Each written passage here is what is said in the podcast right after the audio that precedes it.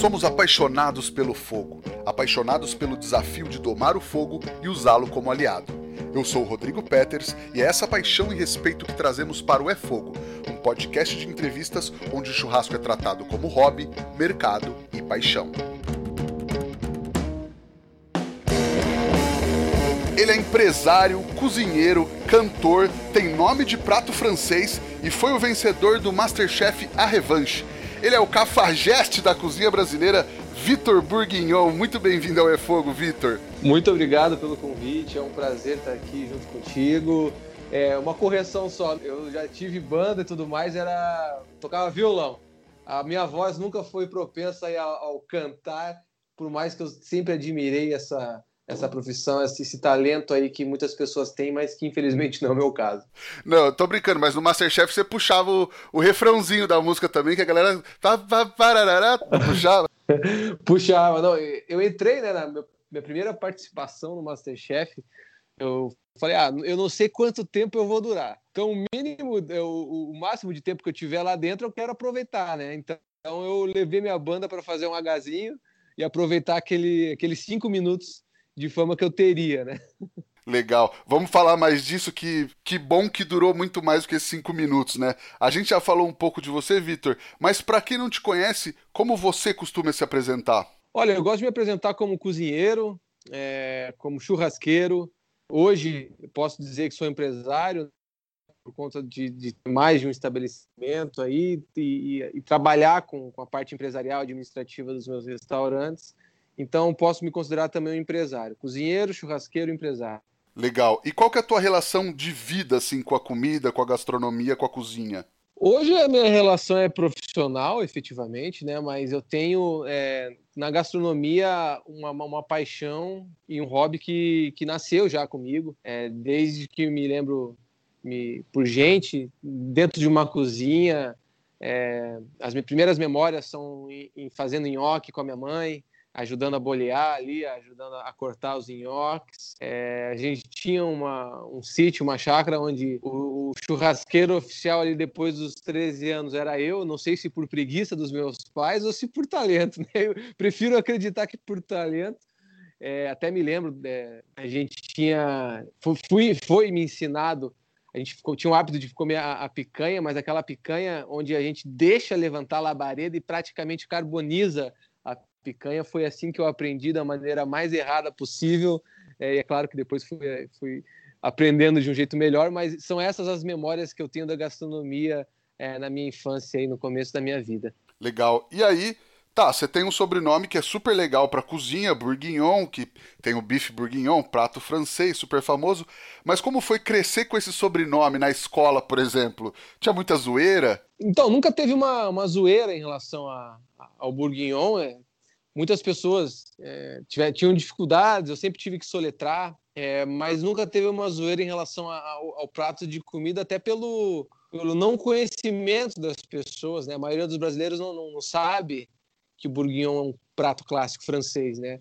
É só realmente quem trabalha ou quem já teve a experiência de, de comer isso em algum restaurante. Então, não, nunca tive a zoeira com, com relação ao nome, mas sempre tive que soletrar, uma coisa que me acompanha aí desde sempre. Legal. E por que você decidiu entrar no Masterchef? Qual era o objetivo? Qual o que te levou a fazer a inscrição? Eu sempre fui fã do programa, do, do molde, né, da, da dinâmica que o Masterchef tem de competição. Eu, eu, era atleta na minha adolescência, né, jogava tênis e, e sempre tive no, nos combates e competições uma, um prazer também. Sempre gostei disso e a cozinha como plano de fundo dos meus hobbies qualquer meia hora que eu tinha, eu parar para programa ou para ver vídeos de receitas, enfim, aprender um pouco mais, né? Eu me via é, com, os re, com os requisitos para participar, né? Assistir o programa e começava a imaginar o que, que eu faria se estivesse lá. Até que um dia eu decidi me inscrever e, graças a Deus, as coisas aconteceram da melhor forma que eu poderia sonhar. É, entrei para o programa na primeira vez, não obtive exatamente o, o, o, êxito completo, né, sendo campeão, fiquei em sétimo lugar, mas muitas coisas aconteceram comigo nessa primeira participação, é, nas quais eu sou muito grato, muitas portas se abriram, é, e depois da, dessa minha primeira participação, eu, eu realmente decidi é, transformaria a gastronomia em efetivamente na minha profissão e fui atrás de conhecimento, fui atrás de aprendizado e fui coroado com, uma, com um segundo convite e aconteceu de, de, por estar mais preparado eu consegui aí sim me consagrar o campeão, sair com caneco aí, trouxe para Curitiba. Demais. E aí, como você falou, você teve algumas segundas chances lá dentro, né, cara? Teve aquele episódio épico que você cortou o dedo, voltou, cozinhou sozinho e deu show. Voltou na repescagem depois de ser eliminado da primeira vez. É, e depois teve a, a, segunda chance no Masterchef A Revanche, que você foi o grande vencedor. Você acha que você foi evoluindo a cada uma dessas novas etapas? Olha, eu, eu gosto de separar essas duas é, participações elas têm um intervalo aí de praticamente dois anos, pouco mais até. É, e assim, é, é, claro que existe uma evolução na competição durante o, enquanto o programa é gravado, né? A gente não para de estudar. É, então, sim, eu posso dizer que eu evoluí a cada obstáculo aí que eu encontrei, é, mas com certeza o grande salto na minha cozinha é, e o grande salto como cozinheiro se deu nesse lapso aí de dois anos onde eu realmente fui para enfrentar a profissão, né? Uma profissão árdua aí que, que, que, exige muito do nosso físico e psicológico, mas sempre foi o que eu sonhei e, e esses dois anos me serviram aí de muito aprendizado, é, seja em cursos, é, seja é, efetivamente fazendo evento ou, ou no dia a dia de uma cozinha profissional. Então eu gosto de falar que esse esse lapso, esse tempo onde eu me dediquei realmente fizeram um, que o meu crescimento fosse visível. Mas sem dúvida, cada, cada prova que a gente tem no Masterchef, cada obstáculo, é, sem dúvida é um, é um, tijolinho aí na construção do, um competidor, de um cozinheiro. E legal que esse, esse intervalo que você falou, que foi uma chance de estudo, de crescimento, todo mundo teve também, né? Todo mundo que participou ali do, do Masterchef A Revanche também teve essa oportunidade, também estava provavelmente quase todo mundo no mercado é, metendo a cara, né? Exatamente. É, e, e, inclusive, por exemplo, eu gosto de tomar como exemplo o Stefano, que foi o finalista, né? É, que ele participou da primeira temporada e, e se dedicou, ficou, trabalhou três anos no restaurante do chefe Jacan, tenho certeza que absorveu é, muito conteúdo. É, e é exemplo praticamente todos os participantes da revanche, né? É, claro que cada um com a sua forma, priorizando aquilo que tem mais aptidão e mais gosto, mas sem dúvida foi uma competição muito diferente daquela que a gente entrou pela primeira vez, todos nós, né? Aquela como amadores. Essa segunda vez já não eram tão amadores assim, digamos anos, né? Claro, mas pelo menos estava todo mundo num patamar parecido, assim, né? E foi nesse meio tempo também que você fez o estágio no Arturito da Paola, não foi? Foi, na verdade, o, o convite surgiu na minha segunda eliminação, né? É, e em conversa com a chefe, eu sou de Curitiba, o restaurante é de São Paulo, eu, eu me programei para fazer esse estágio e, e iniciei ele, para ser mais exato, em março de 2018. É, fiquei três meses lá, tive o convite para ser efetivado, é, mas por surgir outras oportunidades aqui em Curitiba de ter meu próprio negócio, na época de abrir minha hamburgueria, é, eu, eu, optei por, por seguir já o, o, caminho com minhas próprias pernas e, e, tomei essa decisão de, de não continuar né, no, no Arturito, mas sou extremamente grato à chefe Paola pela oportunidade que me foi dada, sou grato a todos os cozinheiros do Arturito que passaram lá por esses três meses que eu fiquei, porque realmente foi minha primeira experiência numa cozinha profissional e foi de extrema valia. Eu aprendi realmente como é que funciona uma cozinha é por trás, seja na parte administrativa, de planejamento, de compras, enfim, tudo que você precisa para gerir um restaurante aí da melhor forma possível. E não foi qualquer cozinha, né, cara? Foi na cozinha da Paola que, poxa, é, eu aprendi com, comentários. Com, com, uma das melhores aí do Brasil, né? Uma equipe realmente muito sólida, é, técnicas é, super diferentes e que eu sou fã. Então a gente tinha um forno a lenha clássico, é, pegando fogo literalmente, aquele calor insalubre, mas aquela correria da cozinha e quase tudo saía é, pelo, pelo forno a lenha, daí tem a praça fria, tem a praça da confeitaria, tem a panificação em massas, enfim. Passei por todas as praças e isso, realmente aquilo foi uma, uma faculdade, digamos assim, que eu, que, eu, que eu cursei ali por três meses. Poxa, eu imagino. Isso que eu ia te perguntar. Ela é conhecida por trabalhar com fogo vivo ali dentro do forno a lenha, é, também pelas carnes. É, você falou que passou por, por todas as praças. Teve alguma que você gostou mais ou aprendeu mais, assim? Olha, eu aprendi em todas, né? Eu, eu aprendi coisas novas e, e em, todas elas, mas sem dúvida o manejar ali do forno a lenha, é, o sabor, os aromas, as texturas, a, a cor que o forno a lenha dá, tudo que, que envolve forno a lenha. E um dia eu quero ter minha forneria para soltar a minha criatividade com, com, esse, com esse, esse utensílio, com essa ferramenta tão incrível que é o, o, o forno a lenha. Legal.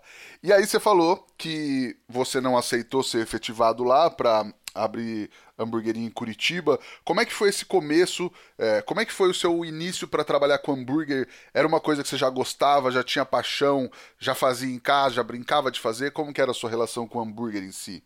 Então, eu sempre tive é, muito gosto por fazer hambúrguer, assim, adorei comer e fazer. É, daí fui convidado por um, um grupo de investidores a abrir um, um, um negócio com a, com a, cara de franquia, já com padronização, cardápio enxuto.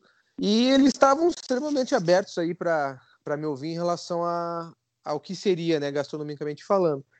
Aí o, o Smash Burger já estava com uma tendência de alta no, no Brasil, né? Um movimento aí que, que vem do, dos Estados Unidos. E a gente decidiu por abrir o Smash.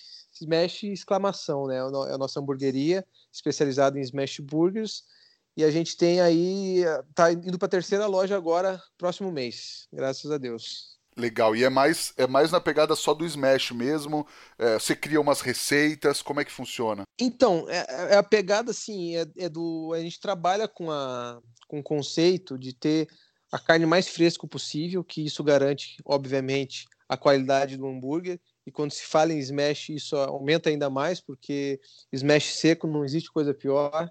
Então a gente trabalha com, com uma, uma, carne moída diariamente, é, processos é, que são feitos diariamente, é, mas o cardápio em si ele não é muito rebuscado nem muito, difer muito diferente. A gente trabalha com os clássicos, mas os clássicos bem feitos. Então tem o X-Bacon, o X-Salada, tem o Double, o Triplo, a gente trabalha com creme de cheddar, aí as porções da de tapioca, batata, mas nada é, é, é simplesmente a, o que a gente gosta de comer no, no ápice da na perfeição ali do, do, do, executar, né? Então tem esse conceito com uma pegada de fast food em termos de velocidade e preço, mas com uma pegada artesanal quando se diz em qualidade de, de insumos. Legal, fechado no tradicional bem feito. Isso, menos é mais. Justo. Já, já ouviu isso por aí? Acho que eu já ouvi alguém falando isso por aí. o Fogaça quase não gosta de falar que menos é mais. é verdade. Mas tá coberto de razão. Com certeza. Cara, e aí, um tempo depois você começou a assar nos festivais de churrasco também, né? Como é que você vê essa experiência? Você curte estar lá? Como é que foi esse começo? Então, é, como eu disse antes, desde criança eu já tenho no churrasco ali uma, uma, uma atividade que eu sempre desempenhei desde, desde moleque mesmo, com, com minha família, e depois com, com a idade vindo com os amigos, enfim. Sempre era o, o churrasqueiro oficial da turma, e sempre tive como paixão o fogo, a carne, eram sempre a, a, as minhas paixões. E através do Masterchef conheci o Tenente, Tenentão, meu irmão, é, que é também do mundo do fogo aí. E ele me fez alguns convites para, primeiro, ser voluntário de alguns festivais onde ele trabalhava, onde ele estava é, sendo assador oficial ali, né? E a partir daí fui, fui criando uma intimidade com o pessoal desse mundo e voltando para o Masterchef, outras portas se abriram, inclusive em grandes festivais, como é o caso, por exemplo, do BBQ Mix que eu fiz lá em Goiânia, junto com mais quase 40 churrasqueiros do Brasil todo. A gente fez o maior churrasco do mundo, entrou, entramos para o Guinness, foi super legal.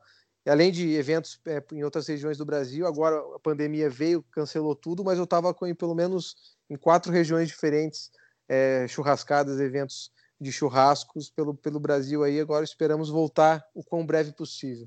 já era uma paixão, virou uma nova paixão? Sempre foi uma paixão, agora se tornou uma paixão rentável, digamos assim. a paixão continua mesmo. Justo. E que área você curte mais do churrasco ou que técnica você gosta mais de fazer? Olha, eu tudo que envolve envolve churrasco, envolve fogo e, e, e carne, ou nem sempre carne, legumes, é, enfim, tudo que envolve propriamente o calor, o fogo, a brasa, eu, eu sou fã. Eu tenho uma pit smoker também, é, então trabalho com a American BBQ. É, hoje no Boembeer, que é o meu, meu outro restaurante, né? A gente é um açougue moderno, na verdade, com, com bistrô. A gente faz uma vez por mês o, o, o BBQ, né? O American BBQ. É, e trabalha com carnes grelhadas e eventualmente a gente também faz festivais onde também tem fogo de chão. Não há nada que eu goste mais do que outros. Eu sou fã exatamente de tudo que envolve é, o churrasco e, e, porque o churrasco na verdade é uma é uma cultura, é uma confraternização, é colocar pessoas é, ao redor de uma mesa. É, é isso que mais me fascina no churrasco, seja ele qual for, americano, brasileiro, coreano, argentino.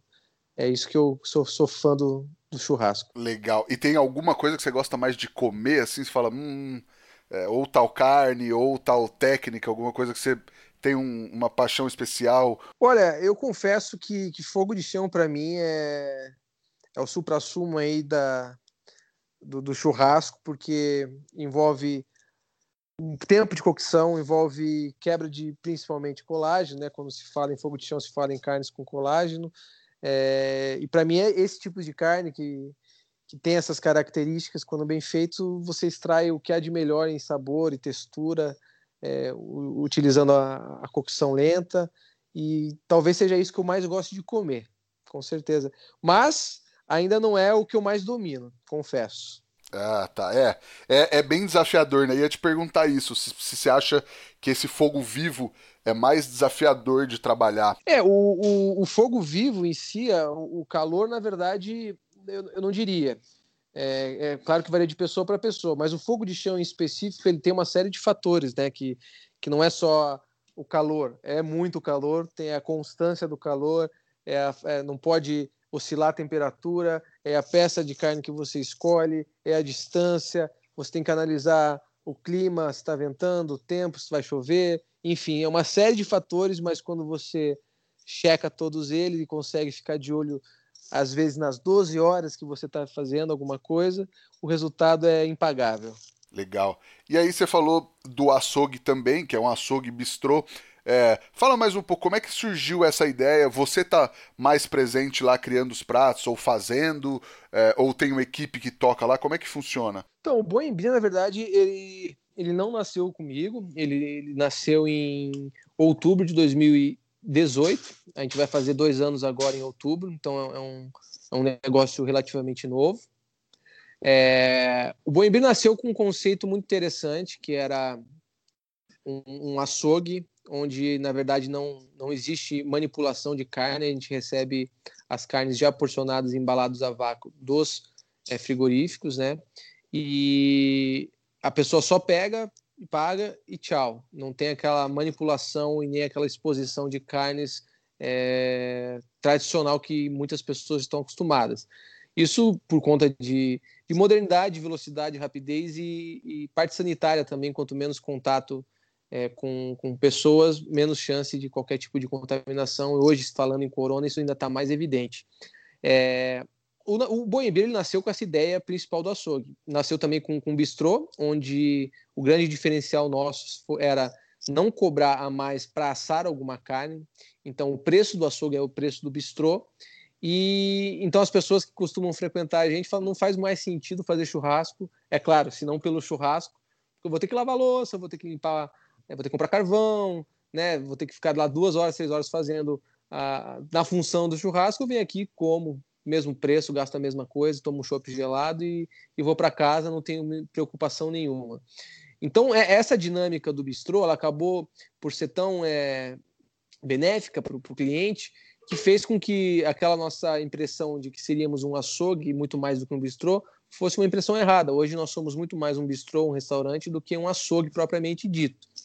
É, então, e, e, e, sempre teve uma sinergia entre a minha pessoa e o, e o, e o, e o Inclusive, em março do ano passado, 2019, fui convidado a eles para ministrar o primeiro curso. Desenvolvi é, oito módulos, onde a gente trata é, alguns três cortes de carne por, por módulo. A gente disseca todas as questões a respeito dos cortes. Eu faço aqueles cortes para as pessoas, para os alunos, com apostilas, com chopp Patagônia liberado.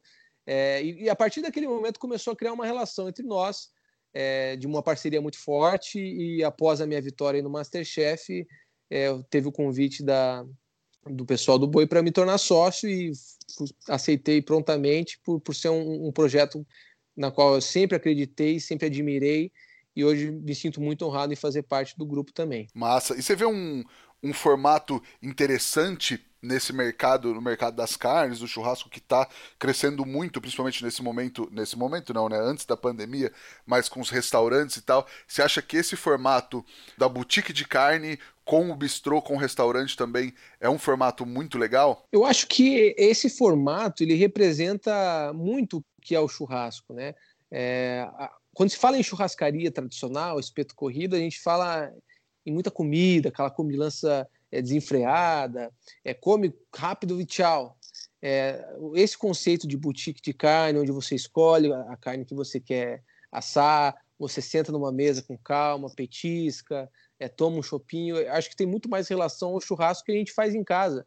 E por isso que está tão em alta, né? É, basicamente, o churrasco que você já está acostumado em outro ambiente, é, onde você não precisa se preocupar com uma série de coisas, e é, e é isso que, que representa para mim é, o sucesso desse, desse molde. Boa. E você tem um sonho, um objetivo hoje na gastronomia? Alguma coisa que você mira lá na frente, que você busca alcançar? Olha, eu, eu como eu já tenho dois estabelecimentos, é, eu, eu já alcancei parte desse meu sonho inicial, que era ter o meu negócio de gastronomia e viver disso. É, só que quando a gente alcança, a gente dobra a meta, né? Como, como gostam de falar. É, então hoje é, eu quero crescer, eu quero levar o boi e o smash é, para o Brasil inteiro. Se Deus quiser, isso vai acontecer brevemente. Já temos planos, tanto para o Boi quanto para o Smash, de levar para São Paulo no futuro próximo. E aí, né, deixar na mão de, nas mãos de Deus para não ter limites, né? Não gosto de colocar limites, é, eu quero realmente fazer crescer esses negócios. Para que um dia eu possa sentar e falar: agora eu vou ter o meu bistrozinho com 10, 15 lugares, onde eu só vou fazer. Aí sim, aquela forneria que eu estava te dizendo, com uma parrija, uma, uma cozinha onde eu vou, vai me realmente só me divertir. Isso aí, quem sabe, para daqui a uns 10, 15 anos. Legal. E tem algum outro tipo de, de culinária? Hoje você está muito envolvido na carne, no fogo, mas tem algum outro tipo de culinária que você gosta muito e às vezes quando você está em casa quer fazer alguma coisa uh, com a patroa, fala, putz, vou fazer tal coisa hoje, algum, algum prato ou algum estilo de cozinha que você, que você gosta para relaxar? Olha, eu sou um fã incondicional da gastronomia francesa. Acredito que não é à toa é o berço aí da, da gastronomia é, e as técnicas envolvidas. Então, sou muito fã mesmo, adoro, admiro e amo comer também comida francesa. É, a cozinha oriental também, a, outra vertente tão antiga quanto ou até mais, porém com, com técnicas e sabores completamente distintos, então também sou muito fã. É, eu diria que essas duas, junto com a italiana, roubam aí o, a maior parte das minhas é, do meu tempo quando, quando se fala em cozinha para me divertir, né, para fazer em casa. Então, é, sou muito fã desse, dessas três vertentes, três, três cozinhas aí. Legal. E você tenta embutir alguma coisa dessas culinárias quando você vai trabalhar com fogo ou para futuros futuros eventos? Você, você imagina juntar essas coisas ou você pensa numa coisa mais tradicional das técnicas do, do churrasco que você vai estar trabalhando? Então, é, é claro que depende muito para quem você vai cozinhar, né? O, o, tem públicos e públicos, mas quando o, o público ele está adepto ou está aberto a, a, aceitar essas fusões, eu adoro misturar essas culturas. Inclusive, já fiz evento aqui no Boi onde eu explorei esse lado, por exemplo, a nossa tudo relacionado a fogo, mas a entrada a gente fez Japão. A gente, eu fiz um yakitori, que nada mais é do que um espetinho de frango com marinado feito na churrasqueira, feito na brasa. Aí depois um, uma outra entrada era um pule de porco, é, numa Carolina, então a gente tem fusão de cozinha francesa com churrasco americano. é, com creme azedo, que, que tem uma relação também aí com a gastronomia mexicana, por exemplo. São fusões que, por mais que possam parecer é, é, inovadoras demais, quando você coloca na boca faz um sentido absurdo, é muito prazeroso, combina bastante. Aí depois fiz um ragu de ossobuco é, defumado com polenta trufada, então a gente pega a gastronomia francesa com a trufa que é italiana é, e coloca aí no, no América BBQ novamente. Então as possibilidades sempre existem quando você para para pensar, refletir e fazer uma, uma, uma combinação aí de, de, de gastronomias e de ingredientes principalmente. Maravilhoso. Vitor, vamos para o Lenha na Fogueira, que é onde a gente fala de assuntos polêmicos? Vamos lá, bora lá. Cara, qual prato você gosta mais de fazer? Sardinha assada ou roubá-lo no vapor com creme de champanhe? Cara, roubá-lo no vapor com creme de champanhe. Sem dúvida. Não, brincadeira, que são os dois pratos que você com os quais você foi eliminado na sua primeira passagem. Mas você já refez? Qual que é a sua relação com esses pratos, cara? Até o, o Robalo era do, do Emanuel Bassolé, que você falou que era fã e tudo mais. É, qual que é a sua relação com esses pratos? Olha, com esse prato em específico aí do Bassolé, eu fui realmente eliminado na minha primeira temporada. Mas agora na revanche teve uma prova onde a gente teve que refazer os pratos no qual, nos quais a a, a, todo mundo foi eliminado, cada um tinha o seu prato, né? E eu caiu lá o, o roubar no, no, no, no, vapor com creme de champanhe e eu fui o melhor da prova, ganhei a prova, então eu considero que esse esse passo aí, essa desilusão já foi superada e superada com gosto. Agora a sardinha, a sardinha foi realmente um, um equívoco meu ali com, com o tempo, me atrapalhei todo, mas não tenho nenhuma mágoa com ela, inclusive adoro uma sardinha quando é bem feita, é maravilhosa. Demais, demais. Cara, vamos para nossa pergunta de um milhão de reais. O que o fogo significa para você, Vitor? O fogo significa o supra-sumo do ato de cozinhar, né? Eu acho que tudo iniciou-se através do fogo, de alguma forma. É, existem né, gravuras é, de, de, de, milhões de anos atrás, não sei se milhões, enfim, muitos anos atrás, mas onde já mostravam que, que é, por mais que faltasse até é, civilidade na, na, naquelas pessoas, já existia o ato de cozinhar através do fogo. Então, para mim, ela, ele representa é, a gastronomia como um todo. Então, é uma paixão, é uma paixão. Maravilha. Vitor, tem uma receita, uma dica, um truquezinho para passar para o pessoal que está ouvindo o podcast agora? Bom, é, é, eu gosto assim de, de, quando falo com pessoas que estão iniciando ou que já, já tem alguma uma, uma carga aí de, de conhecimento, é, e às vezes, por mais óbvio que pareça esse conselho, é, ele é muito útil quando você para antes de fazer qualquer tipo de receita e, e pensa na, na mescla de sabores, de é, efeitos que tá, determinados ingredientes podem trazer é, combinados. É, e quando você para para pensar assim, você tem uma chance de êxito muito maior. É, então, por exemplo, eu vejo muitas às vezes pessoas, ah, não, vou, que eu vou fazer uma picanha com molho gorgonzola. Bom, a picanha já naturalmente é uma carne gorda, a gente deve comer a, a picanha com a gordura, a gordura da picanha é sensacional. Agora, você agrega um molho é, gordo, como um molho de gorgonzola, onde vai eventualmente creme de leite ou bechamel, é, mais o queijo, que é um queijo forte, gordo, você está fazendo a, o molho brigar com a tua gordura, a, o, o, gosto do queijo acaba pode acabar roubando ali o sabor da carne, enfim, são, são exemplos de, de situações onde pode dar muito errado. Então, eu gosto de pensar assim: o que, que, eu poderia fazer, por exemplo, uma picanha que combinaria super bem? Um molho de ervas frescas, um chimichurri, um molho de salsinha, uma gremolata, eventualmente.